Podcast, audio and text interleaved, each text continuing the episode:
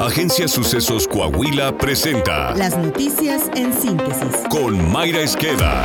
Esto es lo más relevante para empezar. El bloque de Morena en la Cámara de Diputados aprobó la cuenta pública 2021 a pesar de la falta de comprobación de casi 10 mil millones de pesos en el gobierno federal, luego de dos años de cerrado el ejercicio fiscal. Pero en la sesión, el diputado Héctor Saúl Telles explicó que si se suman observaciones de los años previos 2019 y 2020, el primer trienio del gobierno morenista dejó un faltante de 220 mil millones de pesos, lo que presume un gran acto de corrupción. De las 2.050 auditorías se determinó un monto por observar observable y en probable corrupción de 64.835 millones de pesos. Pero si sumamos las cuentas públicas del año 2019, 2020 y 2021, estamos hablando de prácticamente 220 mil millones de pesos bajo observación y probable corrupción del gobierno de López Obrador. El priista Miguel Sámano refirió casos como el de Segalmex, en donde el gobierno federal no acreditó la prestación de servicios por más de 600 millones de pesos y otorgó 106 millones de pesos de incentivos a medianos productores de maíz, sin que se presentaran las facturas y los instrumentos administrativos de riesgo correspondiente. Segalmex no acreditó la prestación de servicios profesionales de administración personal por más de 600 millones de pesos y otorgó 106 millones de pesos de incentivos a medianos productores de maíz sin que se presentaran las facturas y los instrumentos administrativos de riesgo correspondiente. En cuanto hace a la pensión para el bienestar de las personas adultos mayores, se evidenciaron pagos por más de 48 millones de pesos a personas fallecidas. Se evidenciaron pagos por más de 48 millones de pesos a personas fallecidas, aunado a que se identificó que la Secretaría de Bienestar presentó una diferencia de casi medio millón de personas entre el padrón de beneficiarios y las reportadas en la cuenta pública. Usuarios en redes sociales criticaron a la gobernadora morenista de Quintana Roo, Mara Lezama, por viajar al Vaticano para entregar al Papa Francisco una carta del presidente López Obrador y pedirle que diera su bendición al Tren Maya. Le traigo el tren Maya, es el tren de la justicia social. Vamos a inaugurar el viernes. Y le quiero pedir que nos los bendiga. La red social X, la gobernadora morenista difundió un video del momento en que se reúne con el pontífice y tras saludarlo le entrega una réplica del tren, la carta del presidente López Obrador y otro obsequio. Si le platicaste a Bergoglio de todos los ejecutados que a diario hay en nuestro estado, cuestionó un usuario al video compartido por la gobernadora. Representantes de comunidades del sureste de México que conforman el colectivo El Sur Resiste se pronunciaron contra la próxima inauguración del tren Maya y el interoceánico, los cuales denunciaron han servido para militarizar diversas localidades. Asimismo, acusaron el hostigamiento a las comunidades por parte del ejército desde que iniciaron los trabajos de ambas obras federales en los estados de Quintana Roo, Yucatán, Campeche, Veracruz y Oaxaca principalmente. Brian Arismendi, del Consejo Regional Indígena, afirmó que desde el inicio de las obras en el sur de la península de Yucatán, los militares han tomado el control de muchas actividades de los pobladores, imponiendo horarios para realizarlos. El Estado morenista de Veracruz destaca a nivel nacional por sus altos índices de violencia y en medio de eso fue detenido Fausto N. por la desaparición de cuatro personas, quien es el director de tránsito de Camerino Mendoza, municipio ubicado en la zona central de esa entidad.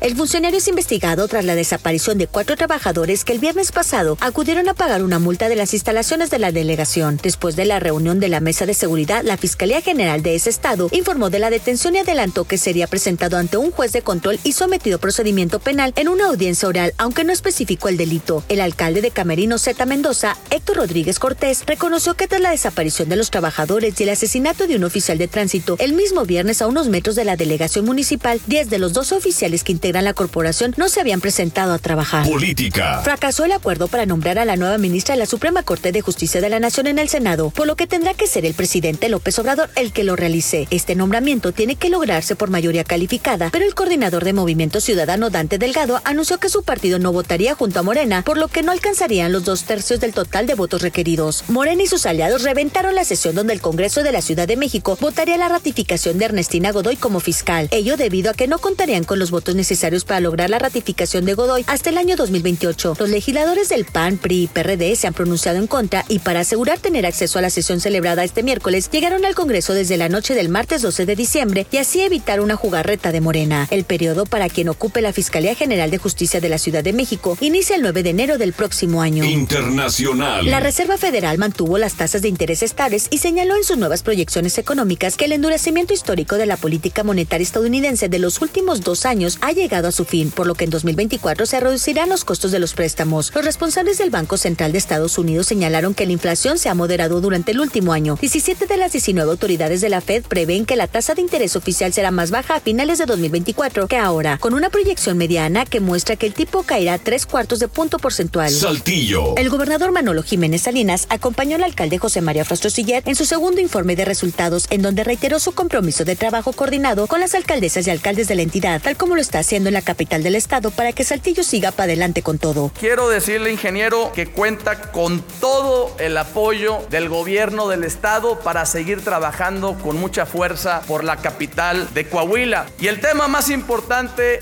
es el tema de la seguridad.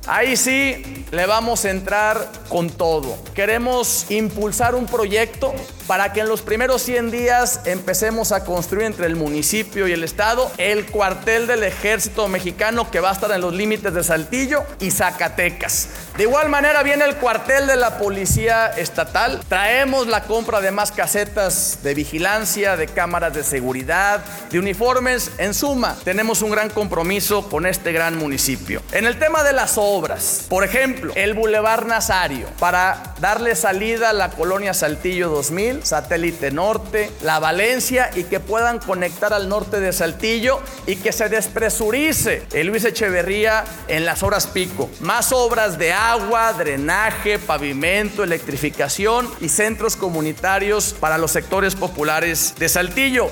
Y también vienen programas sociales. El alcalde José María Siller destacó que ha cumplido con los objetivos de dos años y hoy Saltillo es una ciudad segura, con fortaleza en inversión y empleo, en donde se trabaja unidos por la calidad de vida de todos y todas. Hoy vivimos más seguros, tenemos mejores oportunidades, tenemos más empleo, tenemos mejor infraestructura, mejores servicios, mejor calidad de vida. Con responsabilidad, honestidad y compromiso, hemos hecho de los grandes retos grandes decisiones. Somos un gobierno firme y con decisión, que prioriza el bienestar de la ciudadanía, que trabaja por el cómo sí, sin pretextos y sin distingos. Los saltillenses vamos para adelante con soluciones reales y de fondo. Además anunció que junto al gobernador Manolo Jiménez se va a realizar una reingeniería profunda del sistema de transporte público. Algunos datos que destacaron durante el informe son seguridad. Saltillo es una de las capitales más seguras de México. Su policía está entre las más efectivas y confiables. Se redujo el índice delictivo en un 29.65%. Se entregaron patrullas y se instalaron cámaras cámaras de videovigilancia. Saltillo es la mejor ciudad para el nearshoring, suman 18 mil millones de pesos en inversión privada y 15 mil 500 nuevos empleos. Es la segunda ciudad más competitiva de México. En dos años se destinaron 120 millones de pesos para el campo, suman 350 millones de pesos en obra pública en la administración, 25 vialidades repavimentadas, cuatro centros comunitarios y puentes vehiculares y peatonales construidos. Se construyó el Paseo Capital, el centro histórico. Se otorgaron 30 millones de pesos a través del TIF Saltillo en apoyos alimentarios y económicos. Se entregaron más de 300 zapatos ortopédicos y 5.000 estudiantes beneficiados con apoyos escolares.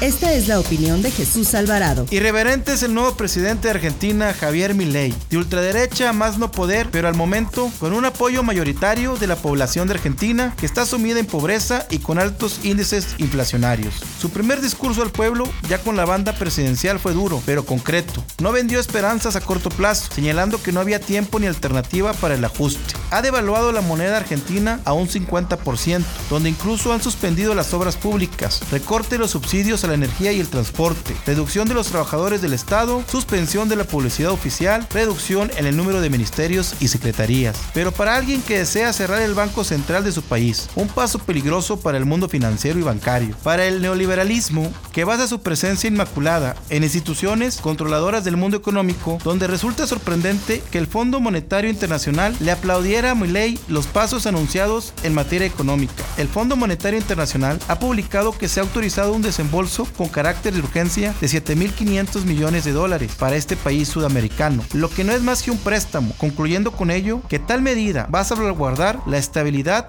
y afianzar la sostenibilidad a medio plazo de tal país. Lo cierto es que al mediano plazo logrará estabilizar su economía y empezar a proyectar un futuro mayor en una nación con crecimiento. Lo que no se ha dicho es que esa estabilidad y crecimiento tendrá un costo y un dueño. Y no serán los argentinos, sino los grandes capitalistas controladores del Banco Mundial. Porque esto no es cooperación económica, es venderle tu patria al mejor postor el avance de nuestro podcast deportivo con Alondra Pérez. Este jueves encuentro de ida en la final de la Liga MX entre América y Tigres. Presenta el Cruz Azul a Iván Alonso como nuevo director deportivo. El Sophie Stadium de Los Ángeles, California será la sede del Super Bowl 61 en el 2027. Está usted bien informado. Somos Sucesos Coahuila.